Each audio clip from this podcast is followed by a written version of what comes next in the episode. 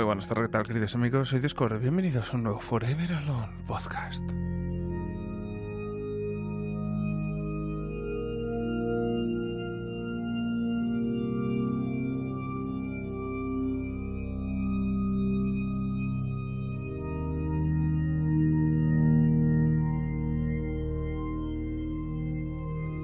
Hoy hablaremos del futuro del formato micro 4 tercios, sus saltos, su evolución, su posible olvido sensor full frame.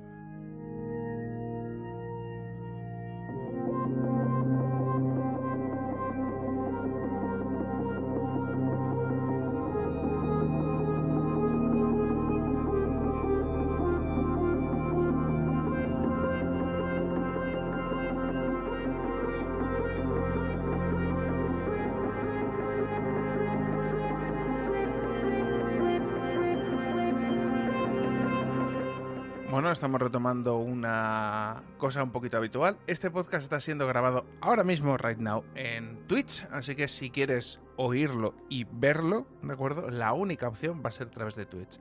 Este contenido no va a ser resubido a ningún otro sitio que no sea mi perfil de Forever Alone Podcast en Evox.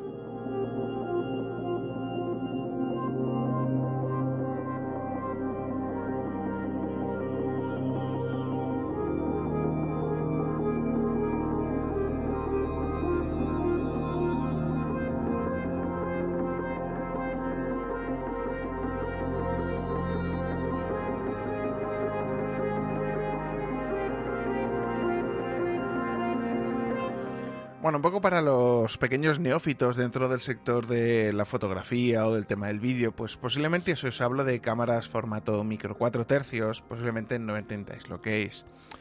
Pero vamos a ponernos por un ejemplo de que al final se trata de un estándar, un estándar creado en un momento que posiblemente no ha sido el mejor momento de la historia, pero que a cambio ha creado un estándar que pese a no ser el mejor en nada, ha sido un estándar que ha aguantado mucho tiempo en pie y lo mejor de todo, ofreciendo una de las mejores relaciones calidad-precio-prestaciones del mercado.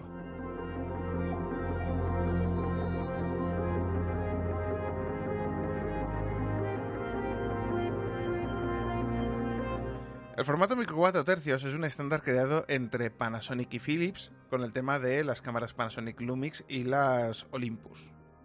En un principio, eh, estas cámaras lo que ofrecían básicamente era un sensor más pequeño que lo que se utilizaba en las cámaras de foto tradicionales para así hacer cámaras más pequeñas. De ahí evoluciona el formato micro 4 tercios, que es simplemente la opción de ser cámaras mirrorless, es decir, en castellano sin espejo, ¿de acuerdo? O evil, que es de básicamente siguen las siglas de pues eso, sin espejo, cámara sin espejo. Ya que las cámaras reflex anteriores, pues eran cámaras que tenían un espejo para que tú en el visor óptico, es decir, a través de un pentaprisma, pudieras ver la imagen eh, que se estaba entrando a través del objetivo. Entonces la cámara lo que hacía es levantaba el espejo, exponía el sensor y de esta manera, pues, eh, captaba la imagen. La cuestión está es que, bueno, este tipo de cámaras reflex vienen en versión digital heredando básicamente un diseño de una cámara reflex tradicional de fotografía que simplemente sustituye la película por un sensor analógico. Perdón, el sensor analógico por un sensor digital. El mayor problema que normalmente cuando nacieron las primeras cámaras digitales es que hacer un sensor digital del mismo tamaño de un fotograma de una película estándar de 35 milímetros era una tecnología increíblemente cara. ¿De acuerdo? Es decir, las primeras cámaras digitales tenían sensores mucho más pequeños, incluso que las cámaras eh, que podemos tener a día de hoy. Lo más parecido podríamos hablar que podrían ser sensores de una pulgada. Y lo más gracioso es que no eran cámaras, sino que eran soportes digitales que se ponían a las cámaras analógicas. Es decir, cogías una cámara analógica, le quitabas la tapa trasera y ponías un módulo que te permitía generar una imagen digital sin necesidad de utilizar químicos y sin necesidad de revelar la foto. Una cosa que fue revolucionaria en su momento y que evolucionó a las actuales cámaras reflex.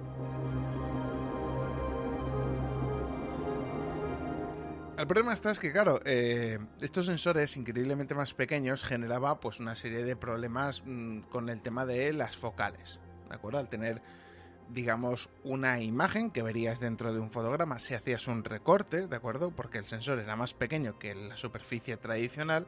Básicamente era como hacer una especie de zoom. Básicamente te quedabas solo con la parte central de la fotografía, con lo cual era el equivalente a estirar esa foto. Hasta ahí nos entendemos, ¿no? Sensor más pequeño, a misma lente, equivale a menos ángulo de visión o más zoom. ¿De acuerdo? Técnicamente, la mejor definición sería menor ángulo de visión. Evidentemente esto, pues claro, generaba una serie de problemas que para ciertos fotógrafos era una lacra. El hecho de decir, oh Dios mío, eh, tener eh, un sensor tan pequeño da un problema y no sé qué.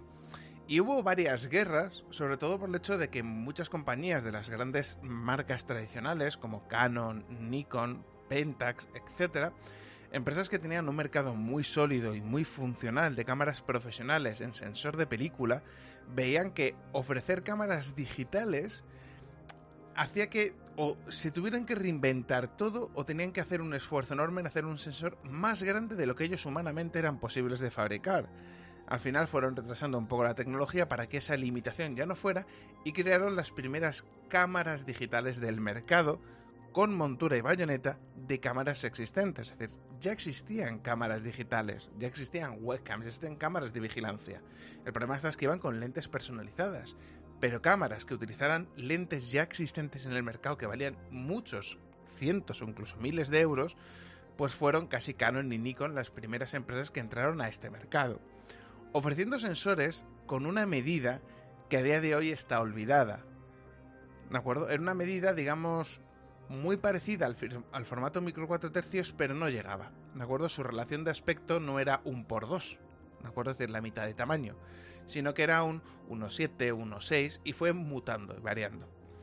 Canon fue un poco pues la que estandarizó más rápido, es decir, sacó un primer prototipo con una cámara con un sensor de casi 1,9 de factor de multiplicación, es decir, un sensor relativamente pequeño para una lente potente y en su siguiente generación hizo el sensor un poquito más grande. Y en ese momento Canon dijo, eh, tate, esta, es el sensor, ¿de acuerdo? Y esas son las cámaras que actualmente denominamos APS-C.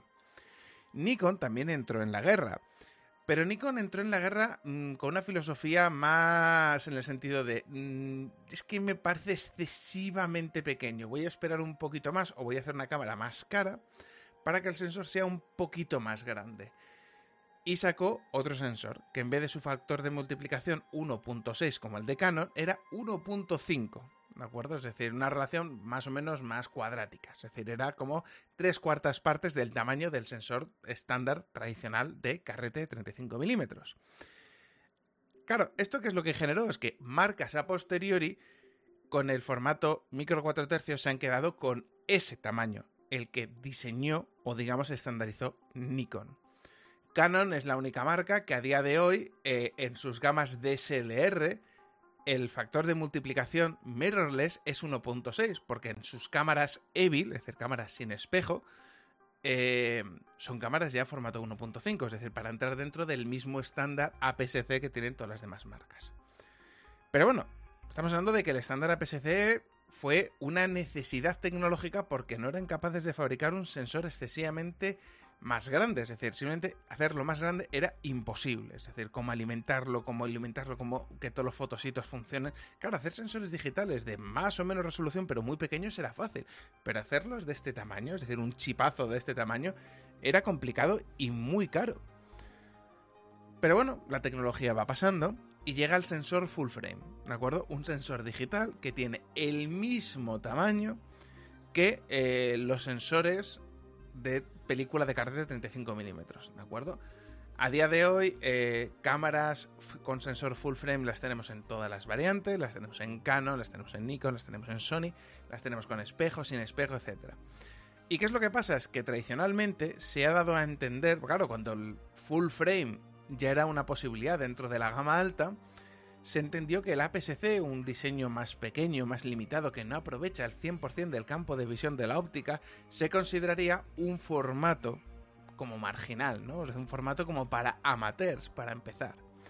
Por eso es muy habitual que cuando a día de hoy quieres comprarte tu primera cámara de fotos, reflex, mirrorless, es indiferente, eh, siempre vas a optar por una cámara APS-C, es decir, en Canon son las 1000, las 70, las 7D, etcétera, y en Nikon pues son las 3000, 5000, 7000, ¿de acuerdo? Cierto es que Canon y Nikon tienen cámaras de prestaciones profesionales con formato APS-C, pues sabes el APS-C cada uno distinto, pero cada vez el APS-C está quedándose olvidado, o al menos olvidado en el sentido de cámaras mirrorless. Ay, que perdón, cámaras reflex, que cámaras con espejo. ¿Por qué? Porque la nueva revolución está viniendo con las cámaras mirrorless. Claro, aquí en este caso, eh, Canon y Nikon son las dos compañías que más han tardado en entrar al estándar. La primera empresa que entró al estándar de cámaras sin espejo, curiosamente, fue el estándar micro 4 tercios. Fue Panasonic y Olympus sacando sus primeras cámaras, eh, las no Coolpix eran las de Canon, las compactas. Bueno, pues las primeras cámaras fueron, en este caso, de Panasonic y Olympus. Están, están, estrenando el formato micro 4 tercios, no 4 tercios que era el formato como se llamaba anterior. Micro simplemente quiere decir que es formato mirrorless. Eso implica que la lente está rediseñada para que pueda ser un poquito más pequeña y a partir de ahí las cámaras siendo además más pequeñas, ya que no tiene que haber una separación entre la bayoneta, lo que es el anclaje donde se coloca la lente, y el sensor. Puede ir casi directo.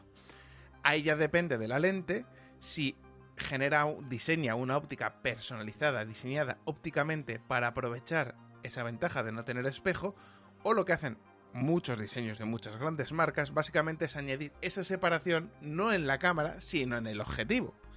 Que me parece la cosa más ridícula del mundo, pero bueno, entendemos que el formato micro 4 tercios es el futuro, el formato eh, mirrorless es el futuro, sí, lo podemos entender. Que se haga como el culo, mm, también.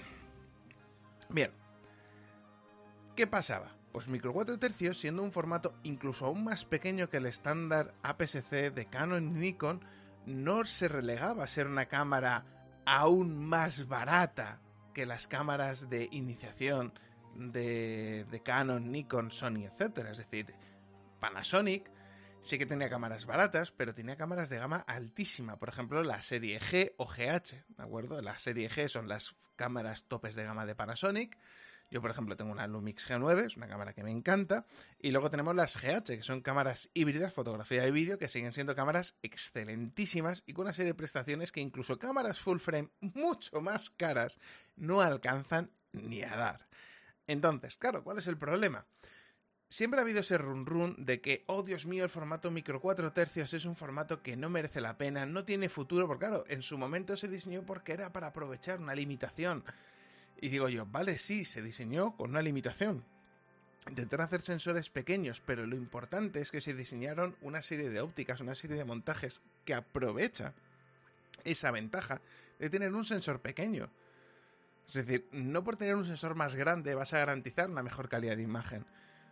Es decir, donde está lo caro, donde está la inversión importante es en la fotografía. Por eso la gente se puede gastar 300, 400, 500, 600 euros, 700 euros en una cámara de fotos. Y a los 3, 4 años puede gastarse otro tanto o más dinero en otra cámara de fotos. Pero cuando una persona se gasta 800 o 1000 euros en una sola lente, esa lente la quiere alargar toda su vida. Es decir, la gente cuando compra su primera cámara digital, su primera cámara de fotos, se dice la típica frase de la cagaste, te casaste. Es decir, tú puedes haber comprado tu primera Canon en un supermercado porque había una buena oferta, tenías las 1100D o 1300D, que es la gama más básica de Canon, pues la podías tener incluso por 300 pavos con la típica lente de kit que es una mierda. Se llama pisa papeles porque el 90% de la gente es comprar la cámara y coge esa, esa lente y la deja encima de la mesa y no la toca. Que no digo yo que si es la que utilizas, eh, es una lente suficientemente buena para empezar a aprender. Pero cuando ya sabes un poco, normalmente es una típica lente que la pones y no la vuelves a coger en tu vida. ¿De acuerdo? Es, es así de simple, no es una mentira, no es una exageración, no es una tontería. Esto pasa por un motivo. Bien. La cuestión está es que, claro, eh, el formato micro 4 tercios normalmente pues entendía como que era como bueno, sí, para vídeo tiene unas ventajas, porque por ejemplo la, gran ventaja que tuvo Panasonic, y es en lo que eh, se sacó, vamos a decirlo, eh, la polla, vamos a decirlo, dentro del mercado, ha sido una serie de características, y me quiero explicar con las características. Las cámaras micro 4 tercios, según Panasonic, tenían un principal uso, es decir, Panasonic su punto fuerte siempre ha sido el vídeo, ¿de acuerdo? En fotografía cumplían, pero no te la vendían como una cámara de fotos, te la vendían una cámara más pensada para vídeo que para fotos. Híbrida, hace las dos cosas, las hace muy bien. Y no olvida ninguna de las dos. No es una cámara de fotos capada que no tiene opción de vídeo, o no es una cámara de vídeo que te capa opciones de foto, tiene las dos funciones. Pero en el vídeo intentaban siempre destacar, siendo las primeras empresas que ofrecían cámaras con grabación 4K usando el sensor completo. Es decir, muchas cámaras de gama alta costando el doble o el triple que cámaras de formato micro 4 tercios, cuando graban a 1080 aprovechan el 100% del sensor, con lo cual tienen todo el boque del mundo, todo el desenfoque, toda la calidad que tú quieras. Pero, ¿cuál es el problema? Cuando grabas resoluciones 4K o, 6K o alto flujo de, fotogramas, es decir, 120 fotogramas, 200 fotogramas, ¿qué es lo que pasa? Es, como el sensor no da, no da capacidad para leer tanta información tan rápido, lo que hacen es recortan el sensor, es decir, desaprovechan imagen del sensor para que el procesador pueda soportar toda esa información. Y eso es una mierda. Y es una mierda tan gorda tan gorda que incluso la propia Panasonic, que siempre se había enorgullecido de que yo grabo en todos los formatos, en todas las resoluciones, usando el 100% del sensor micro 4 tercios. Cuando sacó su primera generación de cámaras full frame de Panasonic, las S1, no fueron capaces de hacer un procesador lo suficientemente potente, ¿de acuerdo? Que leyera el sensor completo con sus veintitantos o cuarenta y tantos megapíxeles y grabar 4K a 60 fotogramas usando el sensor completo. Hacer solo grabando 4K 30 fotogramas o 25 fotogramas eran capaces del sensor completo. Cualquier resolución o fotogramas por segundo por encima ya te hacían recorte sensor. Claro, dices tú, bueno, es, es, un pequeño zoom, ¿no? Es decir, es como que pasaras a tener una lente APS-C. Y entre comillas, sí, es un pequeño zoom, es un pequeño recorte, pero tienes que contar con ello. Es decir, tienes que pensar que un encuadre si quieres grabar a 60 fotogramas por segundo te va a cambiar. Tienes que alejar la cámara, posiblemente el desenfoque de la imagen no va a ser el mismo. Todo lo que criticaban a las cámaras micro 4 tercios a nivel de fotografía con respecto a las cámaras full frame, la tienes en una cámara full frame. Es decir, ¿qué me estás container?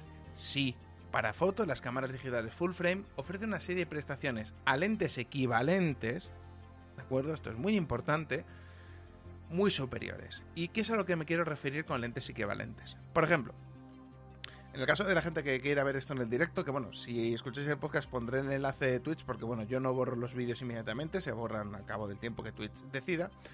Estoy grabándome con un 16 mm 0.95, ¿de acuerdo? Más o menos una distancia de un metro. Si yo abro la lente a tope, claro, también el problema está es que me quemo. A ver, voy a corregir un poco la exposición. ¿De acuerdo? ¿Veis cómo el fondo se difumina? ¿De acuerdo? Incluso si yo me acerco más lejos, es decir, veis que la, imagen se difumina porque es una lente muy luminosa. Claro, para conseguir este efecto con una lente equivalente en cámara full frame, pues no sería un 16 milímetros, o sea que tienes que cubrir el doble de superficie, con lo cual necesitas el doble de milímetros. Estaremos hablando de un 35 milímetros, 32 milímetros, y con una luminosidad equivalente. Claro, al tener más desenfoque de fondo, pues eh, posiblemente su luminosidad equivalente sea un 1.8. Que dices, oye, un 35 mm 1.8 para lente de retrato no es una lente especialmente cara, ni es especialmente complicada, es muy fácil de conseguir, pero es de los pocos casos. Si quieres el equivalente con focales largas, suma. Y luego el hecho de que, por ejemplo, mi cámara, al estar con una lente 0.95, es decir, con una entraluz muy grande, necesita mucho menos ISO que una cámara full frame que consiga el mismo desenfoque de fondo con una lente 1.8. Por eso he tenido que bajar el, shooter de la cámara. Es decir, porque si yo ahora mismo, por ejemplo, me estuviera grabando... Esto es 2.8. ¿De acuerdo? Acabamos de pasar de 0.95 a 2.8. No, perdón, perdón, F2. Ahora es 2.8. Parece una tontería, pero es mucho claro. Yo realmente a la cámara pues tengo, tengo un rango de trabajo de la vida. A ver, roletita yo le doy aquí shooter, a ver si consigo la misma imagen. ¿Qué es lo que pasa? Es que el fondo, pues por ejemplo, se puede apreciar la bolsa del Mercadona reutilizable, es decir, digamos que el desenfoque de fondo no es tan exagerado. No consigues ese bonito bokeh. ¿De acuerdo? Con lo cual, claro. Mm, el formato micro 4 tercios siempre ha cogido de que la gente lo ha criticado como, oh, es como es de principiantes. Y cierto es que hay pocos usos realmente profesionales donde el formato micro 4 tercios haya sido un estándar. Cierto es que la Blackmagic Pocket Cinema 4K es formato micro 4 tercios y es una cámara muy utilizada para cortometrajes y para películas, pero no es un estándar. Está lejitos de ser un estándar, una cosa habitual. Normalmente la gente cuando quiere dedicarse al tema audiovisual tiende a sobrealquilar o sobrepresupuestar muchas cámaras alquilando equipo. Pero yo desde mi punto de vista y desde mi experiencia, tampoco es que ofrezcan una mejora de calidad infinitamente más cara. Normalmente yo creo que es más por postureo. Es que he grabado mi corto y mi película con una cámara Arri, que es una marca típica de cine. Le dices, no, yo la grababa con una Panasonic. Claro, la gente te puede decir, bueno, una Panasonic Eva, una, una Baricam, que son las de cine de Panasonic. Claro, le dices una cámara GH y mucha gente va a pensar mal, pero no quiere decir que la calidad no sea igual de buena. Por ejemplo, Panasonic son las cámaras más económicas que están certificadas por Netflix. Es decir, que a Netflix no le importa el postureo de, no, es que yo lo he grabado. No, no, le importa la calidad de imagen y de información en el archivo, es decir, lo que es el bruto. Si, Netflix lo certifica, implica mucho.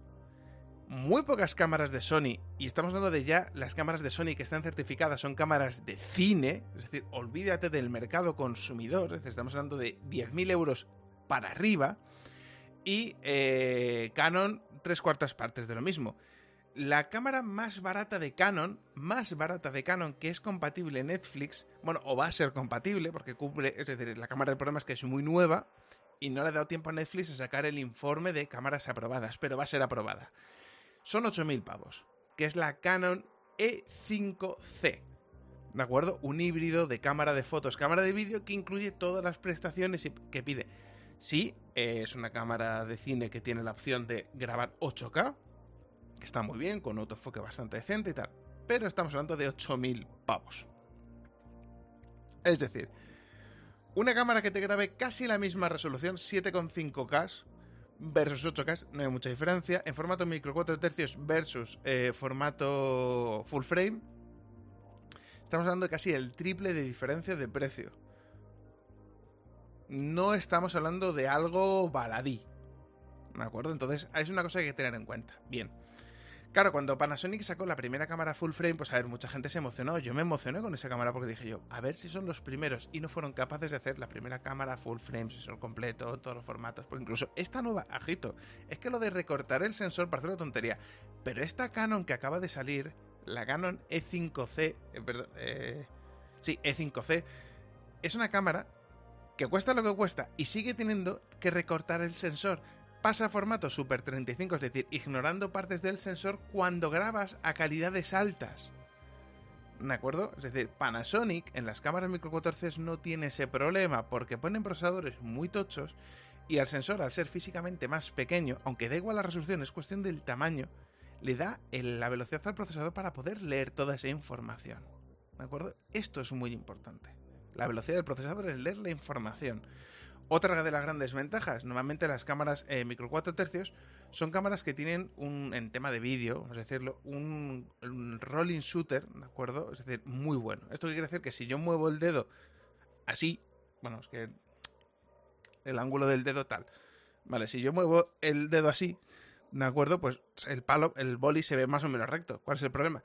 Que en las cámaras micro 4 tercios, estos, las cámaras full frame, esto tiende a hacer como una especie de ondulación, porque el sensor va por pasadas y no da la misma imagen en la primera pasada que en la segunda pasada de la segunda línea de píxeles. ¿De acuerdo? Eh, hay un vídeo buenísimo hablando del tema este. Eh, si, si, me acuerdo, lo pongo en, los comentarios de la caja de iVoox. Bien. Claro, ¿Cuál es el problema? Pues que normalmente mucha gente dijo, ¡buah! Panasonic ahora ha sacado su primera cámara full frame, ya no van a mantener el formato micro 4 tercios, todo el que ha invertido dinero en formato micro 4 tercios se va a comer los mocos y bla, bla, bla, bla. Han pasado los años, ¿vale? Porque Panasonic saca cámaras muy de poco en poco, es decir, han pasado 5 años de, de, la GH4 a la GH5 pasaron 5 años. De la GH5 a la GH6 se han pasado otros 5 años. Y acaba la GH6, acaba de salir ahora. Es decir, presumir que la próxima GH7 va a salir dentro de 5 años. Es decir, que el dinero que tú inviertas ahora va a ser una cámara que va a ser líder de su sector durante 5 años, ¿no? Es decir, es como una inversión, en vas a tener el mejor coche el mejor vehículo para hacer tus trabajos, el mejor modelo, medio de transporte lo vas a tener siendo durante 5 años. Muy pocas marcas, porque Sony es muy dada en 5 años te saco tres modelos, dos variantes, una revisión. Entonces, claro, muchas veces es eh, problemas o cosas que te puedes notar corto de la cámara que no hace creyendo que las hacía o que debería hacerlas. Al poco te sale una cámara que las hace. Es decir, Panasonic no, intenta que sea estable. Y lo bueno está es Panasonic muchas veces si son problemas o errores de firmware, por actualizaciones las cámaras tienden a evolucionar. Es decir, una cámara Panasonic de fecha de salida ofrece unas prestaciones que están muy bien, pero un año, año y medio ha sido pulido su sistema operativo, su firmware interno y son cámaras que rinden muchísimo mejor. ¿De acuerdo? Esto con Panasonic, con la GH5, fue una cosa evidentísima y pasó muchísimo. Y la GH6 es una cámara que ya de base, ya en salida te dijeron, bueno, estas son las prestaciones ahora. Más a futuro. Es decir, la marca directamente ni se moja. Es decir, es como... Sí que Sony sacó la Sony A9, que fue una cámara que cuando la sacaron tenía un diseño que estaba como sobredimensionado. Tiene un procesador mucho más potente de las cámaras, básicamente. Una cámara súper cara. 12.000 euros, algo por el estilo pero una cámara que estaba orientada al mercado profesional para darles la garantía de que esa cámara iba a ser la tope, la mejor cámara durante mucho tiempo. Y es una cámara que ha estado tres años en el mercado y no ha tenido actualizaciones ni renovaciones. Ahora hay una renovación como tal, la Sony A9 no ha tenido, pero sí tiene una cámara que ahora la ha desmarcado. Está en otra categoría, pero hace todo lo que hace la otra y más. Entonces, claro, digamos que la han abandonado, no, pero casi casi. Bien, entonces, Panasonic lo ha dicho mil veces, no va a abandonar el formato micro 4 tercios. Cuando sacaron la GH6 ha sido un golpe sobre la mesa, siendo una cámara muy potente, ofreciendo una serie de prestaciones impresionantes, una modularidad cojonuda. Básicamente lo que ha hecho bien Panasonic hasta ahora lo ha ido mejorando. No han sido unas mejoras tan grandes como pasó de la GH4 a la GH5, ¿de acuerdo? Es decir, el salto no ha sido tan exagerado, pero es que realmente eh, la gran evolución a día de hoy en grabación de vídeo no es tanto en códex que Panasonic estaba muy por encima, es decir, lo que ya ofrecía la GH4, la 4, lo están ofreciendo ofrecer ahora cámaras que tiene Sony, es decir, formatos como Alintra que tiene la GH5 solo tienen Blackmagic, ya está, es decir, eh, Canon tienes que irte a la gama Cinema para que tengan esas modalidades de ancho de banda, es decir, que el formato micro 4 tercios no tiene ningún problema. Estamos hablando de Panasonic muy en concreto por el tema de que es la marca con la que yo trabajo, están orientadas a vídeo, a mí me gusta trabajar muchísimo el vídeo, entonces es un poco el fuerte. ¿Qué es lo que está pasando con la otra parte? Olympus. Vale, Olympus tiene cámaras que pues tienen la gama OM, ¿de acuerdo? Tienen las tope de gama, que son cámaras que tienen una estética, bueno, nunca mejor dicho, aquí tengo una Olympus. ¿Vale? Esta es una Olympus OM10, ¿de acuerdo? Es la más pequeña dentro de la familia. La gran ventaja de lo que es una cámara súper cuca. Yo la tengo porque es eso, es una cámara súper cuca. Es una cámara para fotos de viaje, ¿de acuerdo? Su batería es, es una pitufada, es una batería enana, evidentemente, si es una batería enana, pensar que lo que es la capacidad es un chiste. Esto para los del podcast va a ser una guarrada, ¿no? Pero bueno. Me entendéis, vale. Aquí voy a poner en el vídeo de, de Twitch, así que si queréis seguirme en Twitch, ya sabéis, como siempre, Dioscorp, una batería de una Panasonic contra el de una Olympus. Es decir, lo que es a nivel de tamaño es, es muy parecida, simplemente es el doble de gorda, literalmente. Vamos a ver la ficha técnica en concreto. yo quiero ver miliamperios o vatios. 7,2 eh, voltios. Esta funciona también 7,2 voltios. Y la de Panasonic nos ofrece 1860 miliamperios versus a 1175. ¿De acuerdo? Es decir, casi unos 700 miliamperios de diferencias. Básicamente casi una batería completa. ¿Vale? Es decir, el doble autonomía. Pero a cambio, pues estas cámaras, que lo que tienen, pues este formato, pues que me gusta a mí mucho de formato retro de cámara de fotos. Tienen pantalla abatible, versión digital. Luego, por ejemplo, es formato micro 4 tercios. Es decir, es la misma bayoneta que Panasonic. ¿De acuerdo? Son compatibles. Olympus y Panasonic mantienen la misma montura. Que es algo que en full frame Panasonic también ha hecho. Las cámaras Panasonic de, de full frame, la serie SH, son cámaras que se han diseñado con un estándar que pertenece al Leica. ¿de acuerdo? Leica, la famosa marca de cámaras de foto alemana, de cámaras ultra premium, todo lo que tú quieras. Bueno, pues ellos ya habían sacado una cámara full frame, mirrorless, de la, una cámara carísima, ¿vale? Que sí, era una cámara full frame. Además tenía en su momento la bayoneta más grande del mercado, es decir, que lo que es el anclaje de la lente era súper grande. De esto está pensado para lentes súper luminosas, relativamente hablando. Y claro, era un, un portento de cámara, que el problema está es que se habrán vendido 300 cámaras en todo el mundo. ¿Cuál es el problema? Panasonic es quien fabrica las cámaras de Leica. ¿De acuerdo? Panasonic como marca, como empresa, es quien fabrica Leica, es decir, es quien tiene toda la información. Por ejemplo, en Panasonic es muy habitual encontrarte lentes que son de Panasonic, fabricadas por Panasonic, certificadas por Leica. Es decir, por eso están las famosas Panaleica, ¿no? Es decir, es decir, precio Panasonic, calidad de Leica. Entonces, claro, cuando Panasonic dijo, ostras, quiero hacer el formato full frame, me gustaría que fuera un estándar, pero claro, desarrollar uno ahora, tal, y ostras, Leica tenía uno. Y habló con Leica, llegó a un acuerdo y dijimos, hacemos una cosa, ¿por qué no nos unimos? Panasonic, Leica y Sigma, ¿de acuerdo? Que es una, una, empresa que también fabrica cámaras, la gente la tiene muy olvidada porque hace unas lentes excelentes, súper populares, pero a nivel de cámaras no venden una mierda porque sacaron el horrible sensor esférico. Bueno, temas de historias y horrores de la fotografía, si queréis, lo podemos hablar en otro futuro podcast. ¿Cuál fue la cuestión? Cuando sacaron la. Mm, la cámara. Mm, eh, Panasonic, es decir, cuando la sacó Leica, Panasonic pues se quedó un poco con la copla. Y lo que dijo básicamente es, oye, mm, el estándar está muy bien, ¿por qué no nos asociamos? De esta manera, yo cuando saque mis primeras cámaras, yo la voy a sacar con dos objetivos. Porque van a ser un objetivo de kit y un objetivo de retrato de calidad buena. Pero va a haber ya todo un catálogo de 5 o 6 objetivos previos que ya tiene Leica. Ojito, que baratos no son ni de palos. Es decir, si los de Panasonic Full Frame son caros, los de Leica duplica, triplica el precio solo por la marca. Que sí, que posiblemente la calidad será un poquito mejor. Tampoco creo yo tanto, porque será la creme de la creme dentro de algo que está muy bien fabricado. Es decir, la diferencia de coste para la ganancia de calidad creo que para mí es inasumible. Pero bueno, fue el acuerdo que hicieron. Y Lumix y, y Sigma se metió principalmente por el hecho de por fin puedo sacar cámaras nuevas con un formato compatible que no es una bayoneta exclusiva mía, que es el problema que tienen las anteriores Sigmas. Por eso Sigma hacía cámaras muy raras, como este sensor esférico. O un sensor FOB, ¿de acuerdo? Que tenía varias láminas de superficie, no utilizaba la famosa matriz de Bayer. Pero claro, eran cámaras que se vendían, si antes decíamos que Leica se vendían, yo que sé, 300 en el mundo, pues posiblemente de esa época se vendían 20 de Sigma y, y ya está.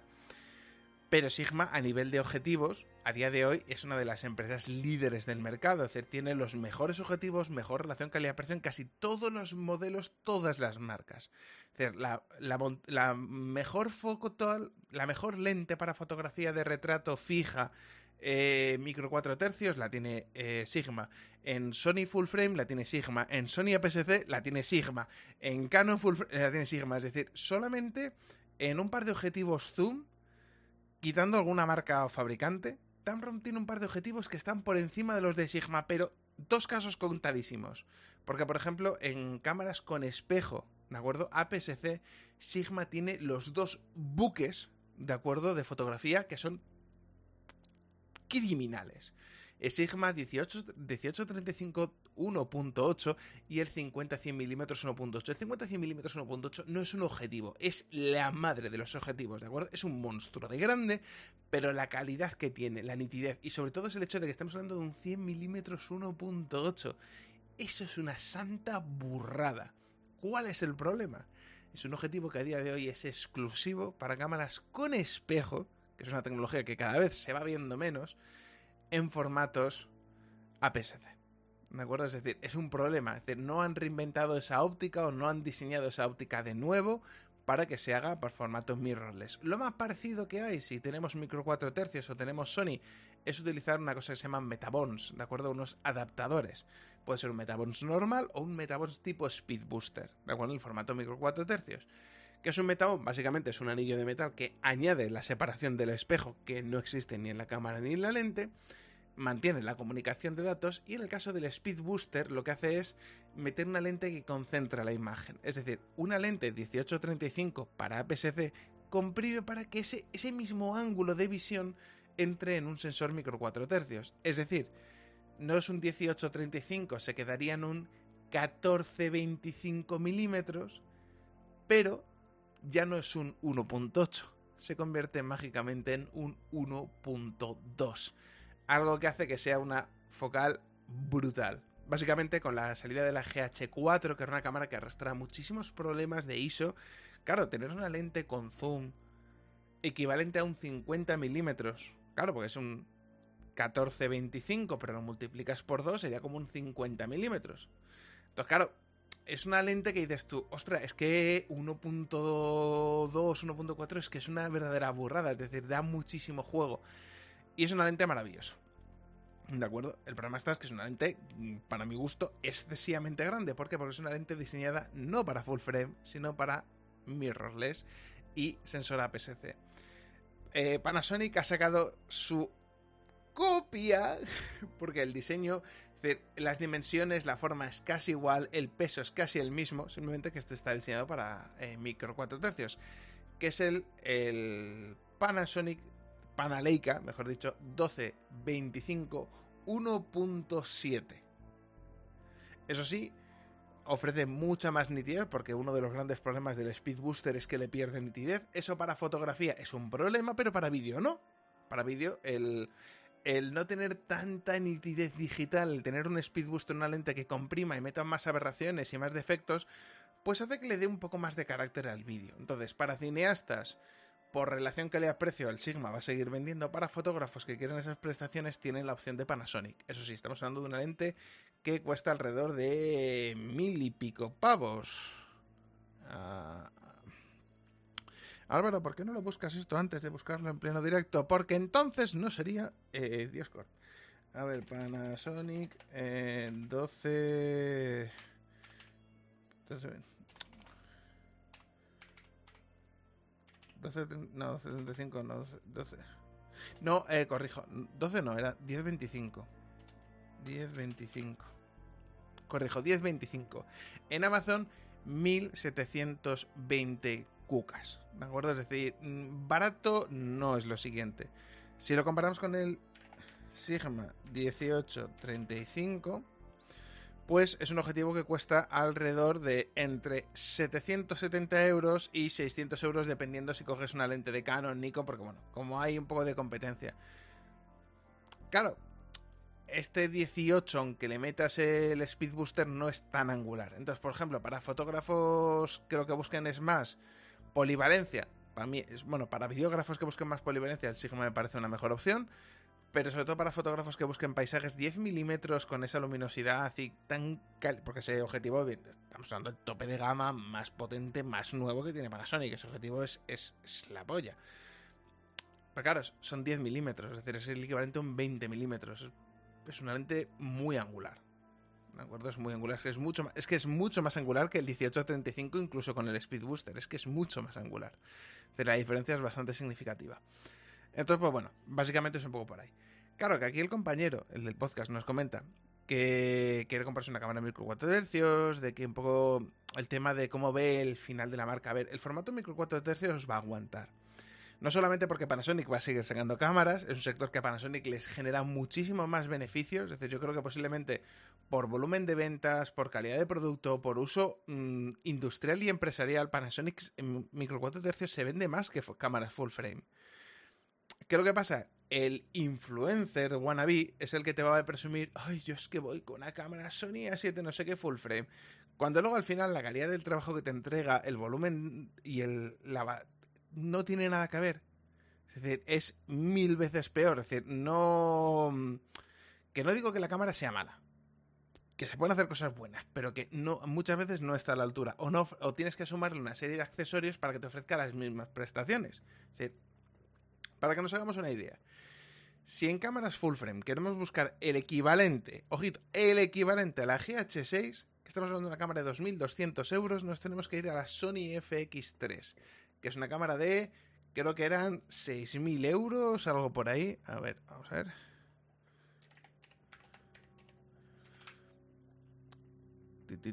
Esta, ta.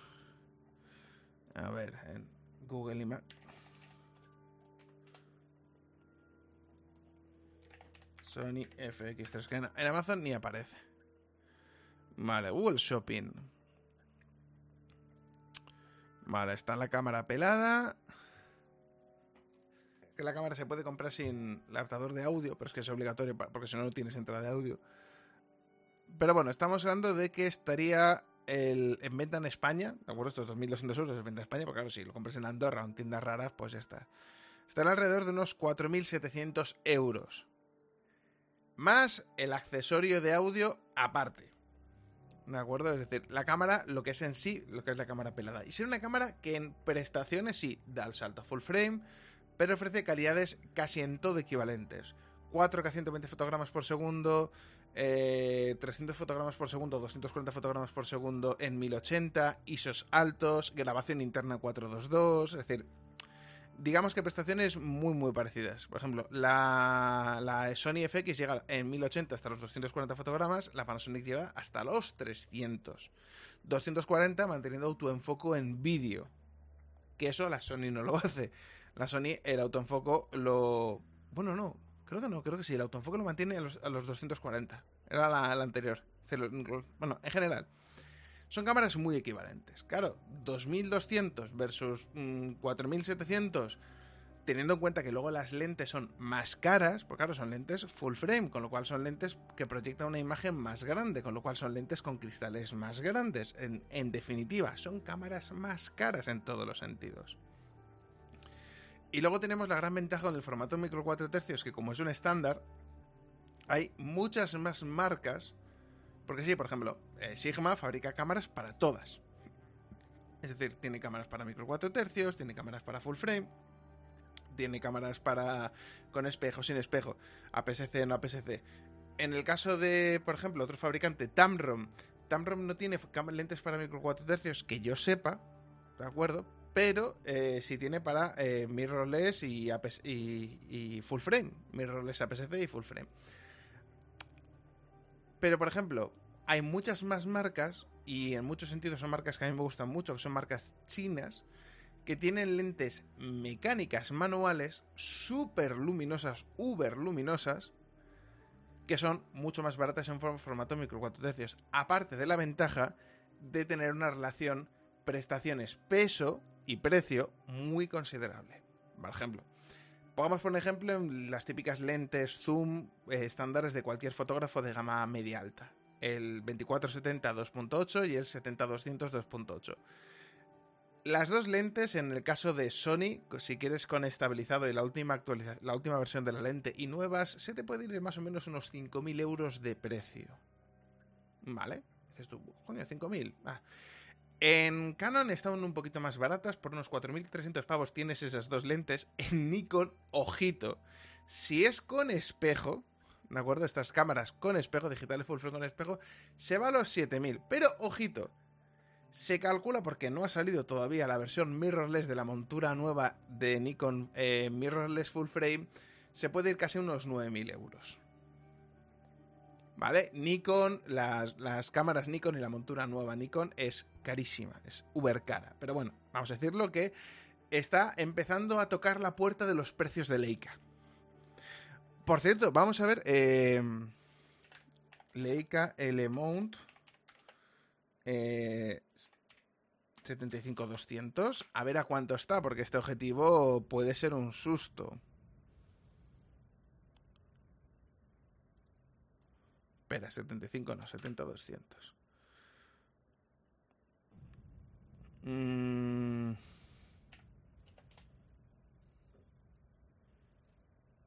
Mm, ¿No lo tienen? ¿No hay equivalente? A ver, 24.70.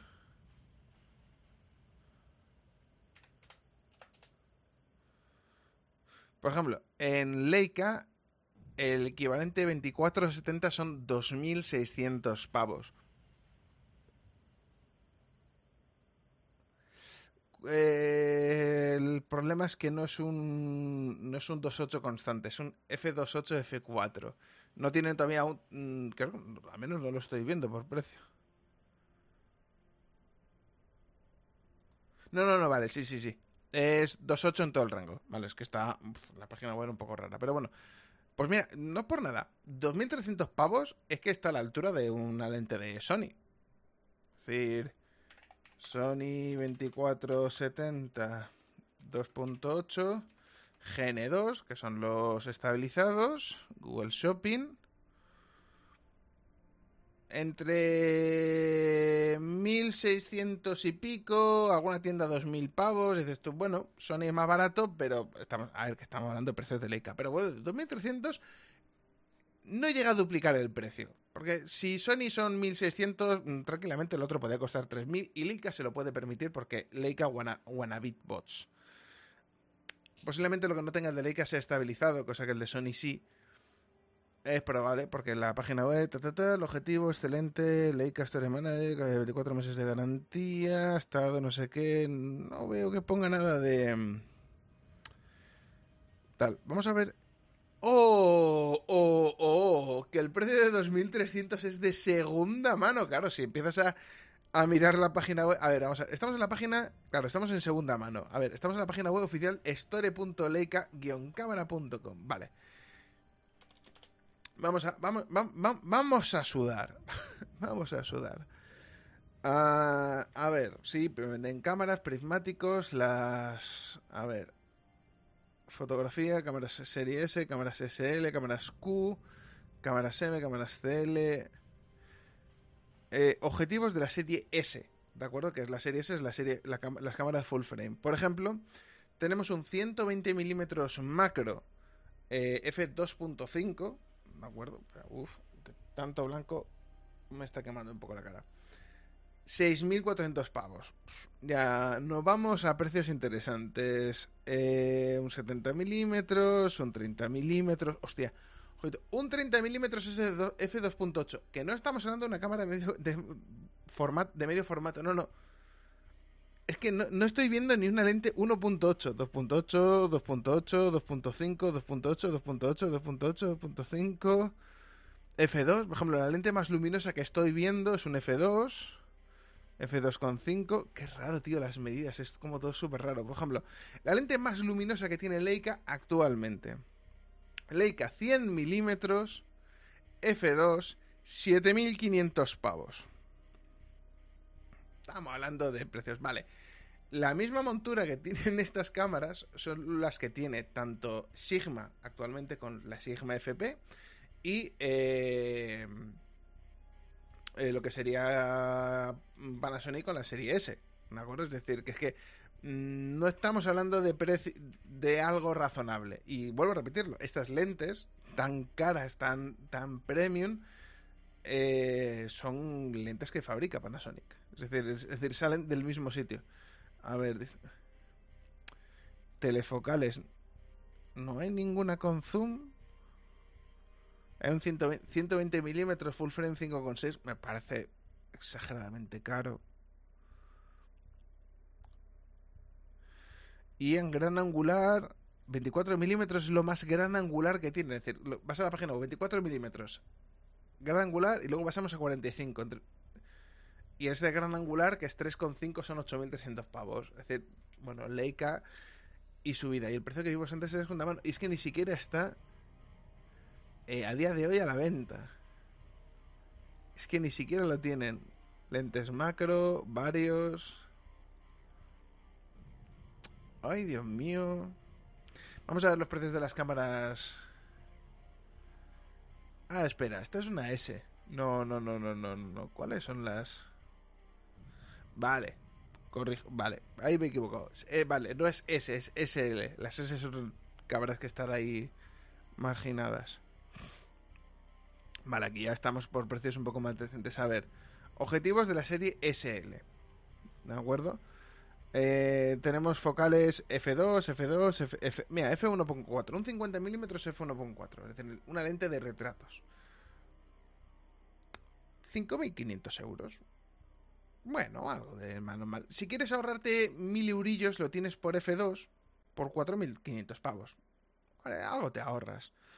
Luego tendríamos el 2470 f2.8, que son 2.600 pavos, que vuelvo a repetirlo, me parece un precio hasta razonable. Viendo lo que te cobran por las focales fijas, eso también me parece razonable. Luego tiene un 1635, que sería pues un medio angular, luego tiene un todoterreno. Y luego tienen un 90-280, que dices tú, ¿por qué no un 70-200 como todos? No, venga, nos pasamos un poco. De 70 pasamos a 90 y de 200 a 280. Pero eso sí, en vez de 2.8 en toda la apertura focal, es 2.8 f4. Como las, las, lentes baratas. hay muchas lentes eh, más baratas de Canon o de Sony que son 2.8 en angular y F4 o directamente dicen, mira, doy F4 en todo el recorrido y ya toma por culo, porque muchas veces es más importante mantener la apertura en todo el recorrido que el hecho de que sea más o menos luminoso. Es decir, por calidad óptica, una F4 en todo el recorrido es mejor que una 2.8 F4. Pero esta maravillosa lente que es así de larga, es un cilindro larguísimo, eh, son 6.270 pavos. Es decir, un un precio apto para todo el público. A ver. Eh, Panasonic eh, S1. A ver. 2470. Vamos a ver a cuánto sale el equivalente de Panasonic 2470. Ay, es que me están vendiendo los dos en conjunto. No, dame los precios por separado. Que me, está vendiendo la Sony S1 24, 60, 70, 200. Lo único que me dice, ay, no te puedo decir el precio. Te lo vendo, pero no te digo el precio. Eh, 2.300 euros. Pues hombre, entre el de Leica y el de Panasonic, no hay una diferencia especialmente grande. Y siendo franco, o el, parece más grande el de Panasonic. Lo que estoy viendo...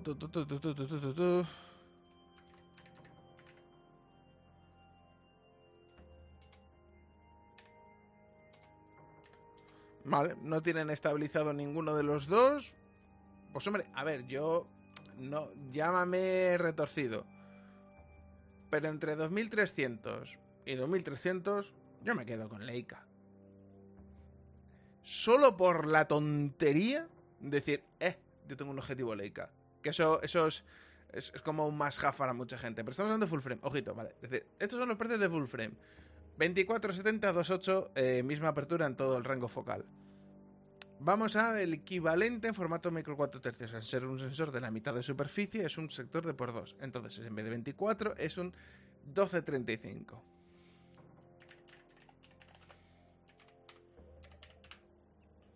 Vale. Eh, ficha de Panasonic, enlace de Amazon, ¿vale? Aquí directamente lo compro en Amazon. 12.35. ¿Cuánto crees que puede costar?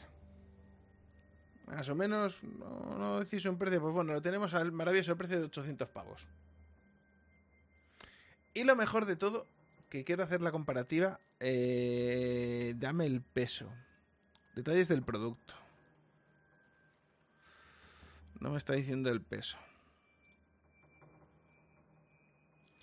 A ver, la ficha de Google, 80, 82 milímetros de filtro.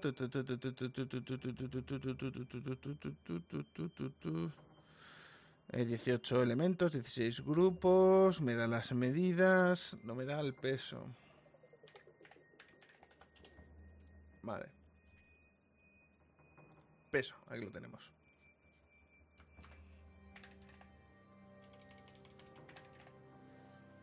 Es una pena que nos tenemos que ir a, la página oficial de Panasonic.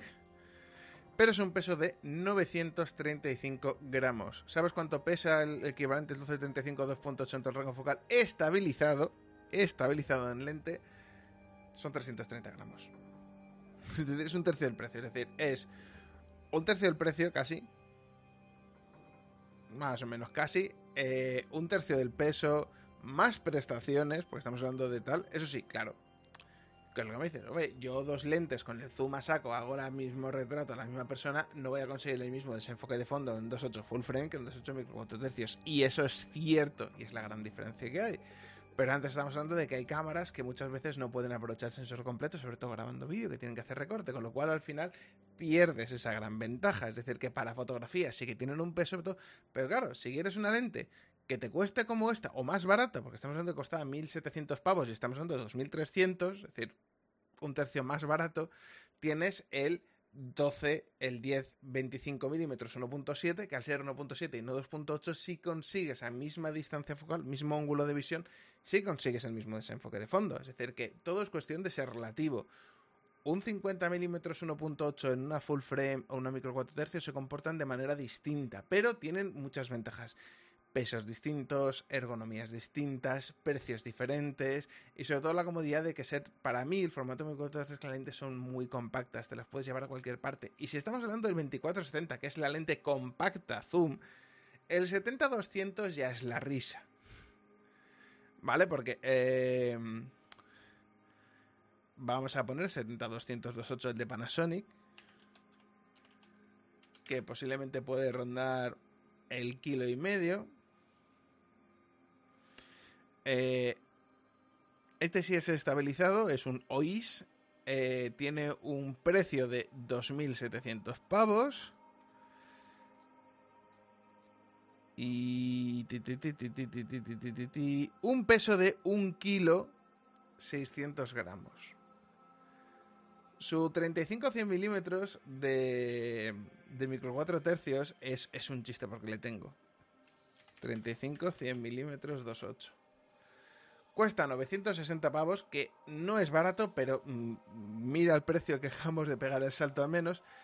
Pero es que tiene un, peso de 600 gramos. Y es una lente enana, ¿de acuerdo? Que además no tiene movimientos internos. Es decir, cuando haces zoom o reduces no crece, ¿de acuerdo? Eso es la polla para grabación de vídeo, para fotografías, para trabajo fuerte. Eso es muy cómodo, porque es una lente que es como muy intuitivo utilizarla, no te cambia, no te varía, no te mueve el peso, es decir, para gimbals, para todo en general, está muy bien. Y sigue siendo una lente con estabilización, es decir, que estamos hablando de una serie de mejoras importantes. Claro, ¿cuál es el problema? Si nos vamos ya a micro 4 tercios, a las lentes caras, ¿de acuerdo? Es decir, la Spanaleica, pues posiblemente no hay tanta diferencia en precio para así tener una diferencia en prestaciones que puede ser un poco echarte para atrás. Yo ahí lo reconozco.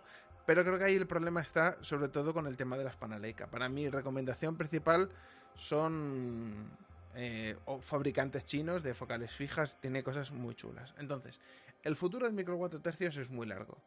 Por una cuestión muy simple, son cámaras muy utilizadas, son cámaras que se utilizan, por ejemplo, para producción. Las nuevas cámaras de producción de televisión que tiene Blackmagic funcionan con formato micro 4 tercios, que es una cosa que está muy bien, las Show TV.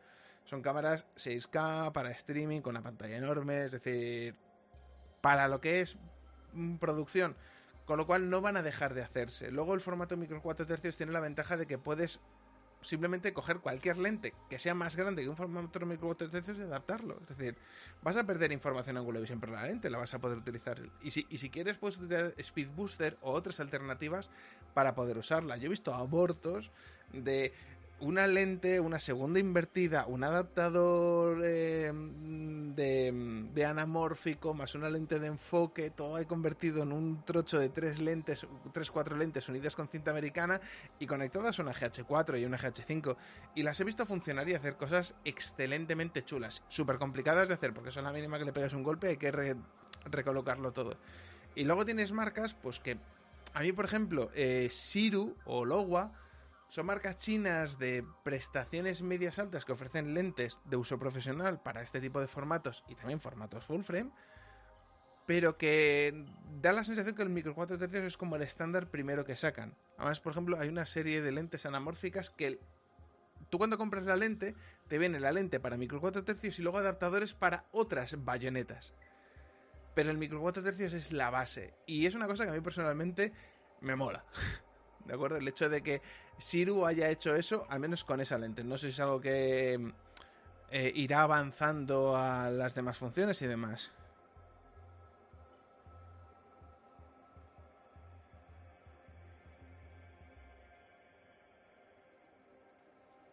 Espera, pero